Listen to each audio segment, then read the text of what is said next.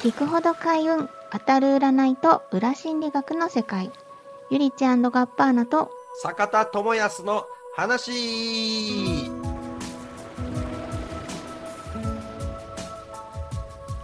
この番組はリスナーさんからいただいた恋愛相談人生相談や日常のちょっとしたお悩みや疑問に占いと心理学でお答えしあなたを開運に導いていく占いトークバラエティです続いてのご相談です。見たい夢を見る方法はありますか？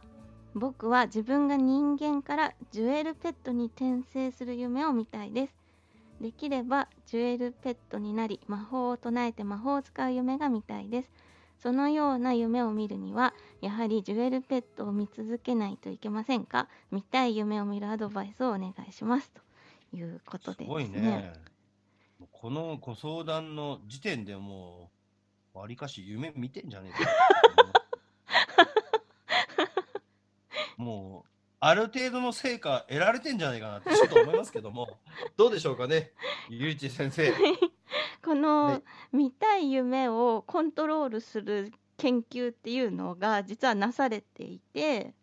うん、なんか一応その見たい夢を見て夢の中で自分をコントロールできる可能性を高める方法っていうのがあるんですけど、うん。うん、えーと、明晰夢って言われるその図の明晰の明晰に夢の明晰夢なんですけど、はい、これはですねその夢を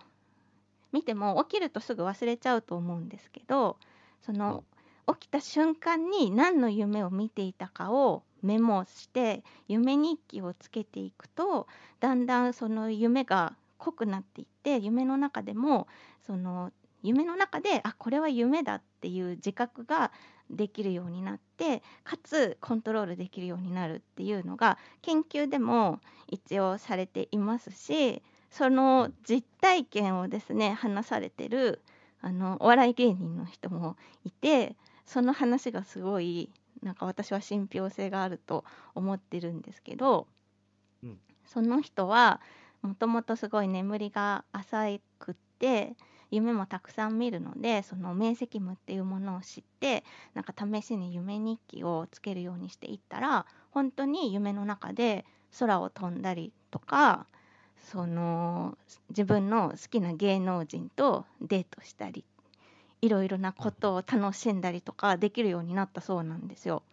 で、はい、もう夢を見るのが楽しくなっちゃって一日になんか10時間とか寝て 夢の世界を楽しんでたそうなんですけど、うん、なんかある時からもうその夢日記をつけることはぱったりやめた出来事があってなんかその悪夢を見た時に夢の中で覚めようとするんですけどこう夢から覚めてもまたそのなんか女の人の幽霊が出てくるみたいな悪夢でもう何度夢から覚めてもまた夢みたいなどれが現実だか本当に現実と夢の境が分からなくなってしまっていてで本当に最後に目覚めた時にはベッドの上で靴を履いてた。ていう出来事があってからはなんか怖くなってもうそれをやめたっていう話をされている人がいて、はい、なのでなんかある程度この自分が見たい夢をコントロールすることっていうのは可能なんじゃないかなと私は思っているんですけど、うん、なんかそれによるその副作用というか本当に夢と現実の境目が分からなくなってしまうみたいなこともあるみたいなのでまあそのねジュエルペットに転生する夢はねあの 夢見ることを夢見てた方がいいのかなという気はしますね。なるほどですね。でこれまあ私的な話なんですけど、はい、見たい夢を見る方法はあるかっていうことで見たい夢を見る方法というか、確率を上げる方法はあると。はい。っていうふうに思うんですね。はい。で、これは確実にありますね。うん。見たい夢を見る確率を上げる方法があるかどうかでいうと、まあ、これはもう確実にあります。はい。っていうのがあります。で、理由はなぜそんなことが言えるのかっていうと、ですね、はいあの、そもそもなんですけど、夢とかっていうのは、その人の情報なんです。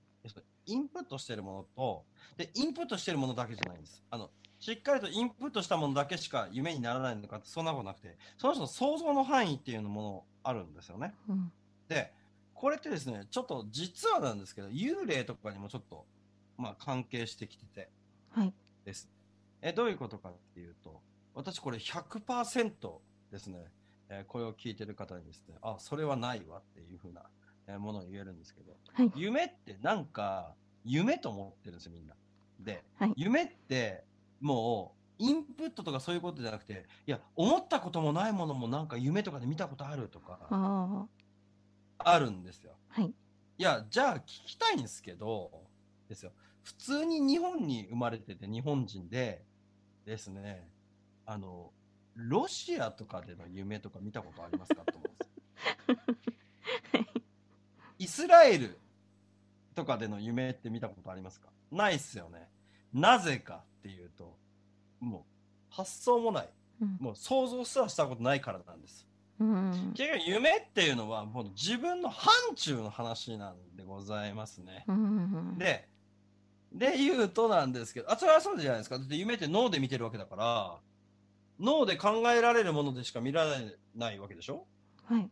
それで考えてた時な、なくないですか？本当に自由なのであれば、多くの方がロシアに行った時のとか、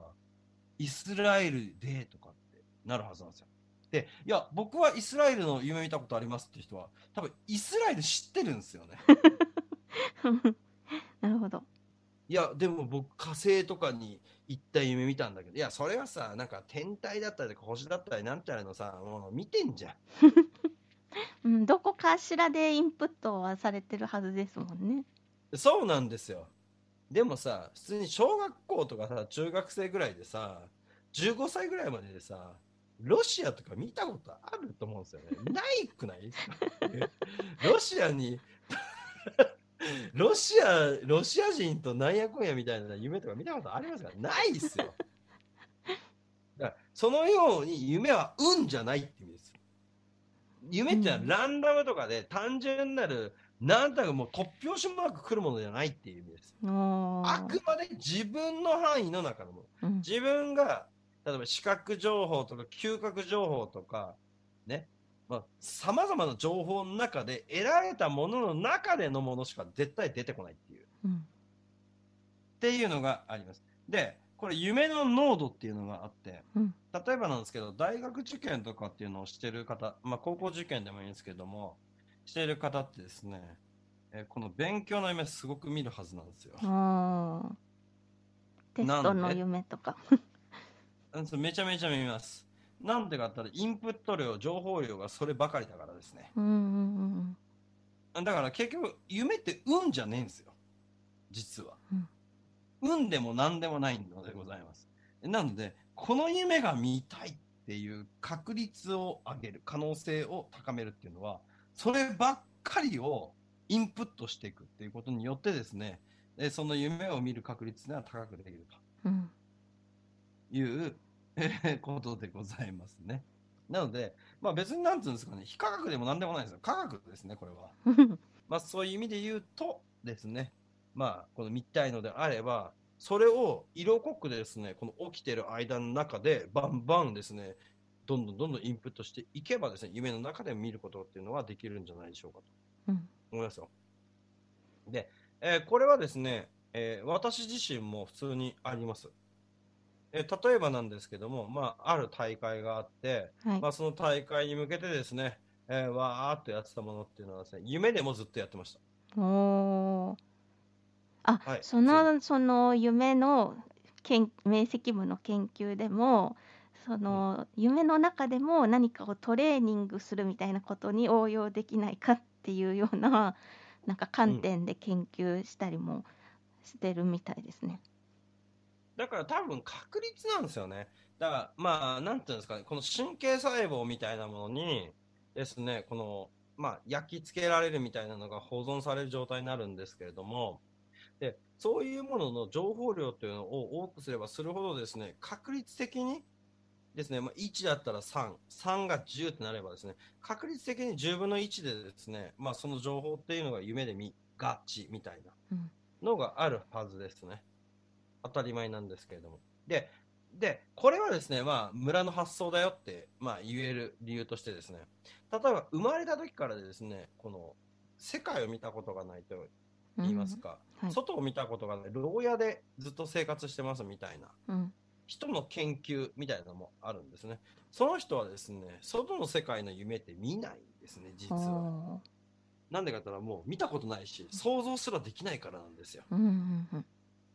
ていうのがあって、だから夢は運じゃないってことです。その人の知識の問題であると。うんなるほどそのその人の知識、プラスその人の知識から派生されるですね、発想だったりだとか、想像だったりとか、そういうものまでしか見られ見ることができないということでございますね。うんであれば、どんどんどんどんその情報っていうのを色濃くすればするほど、見たい夢っていうのは見る方法になるんじゃないでしょうかと。オンライン、えーオンラインゲームだったりだとか、e スポーツ、えーのですね、選手なんかはですね、もうそのゲームの夢ばっか見るんですよ、実はね。なんでかったら、もう一日一個の部屋でそればっかりやってるからです。うんそれ以外の情報を遮断してるからなんですね。うんで見る確率が高くなります。ということで、まあ、濃度を高くすれば見ることができるのではないでしょうか。ということでですね、お次行きましょう。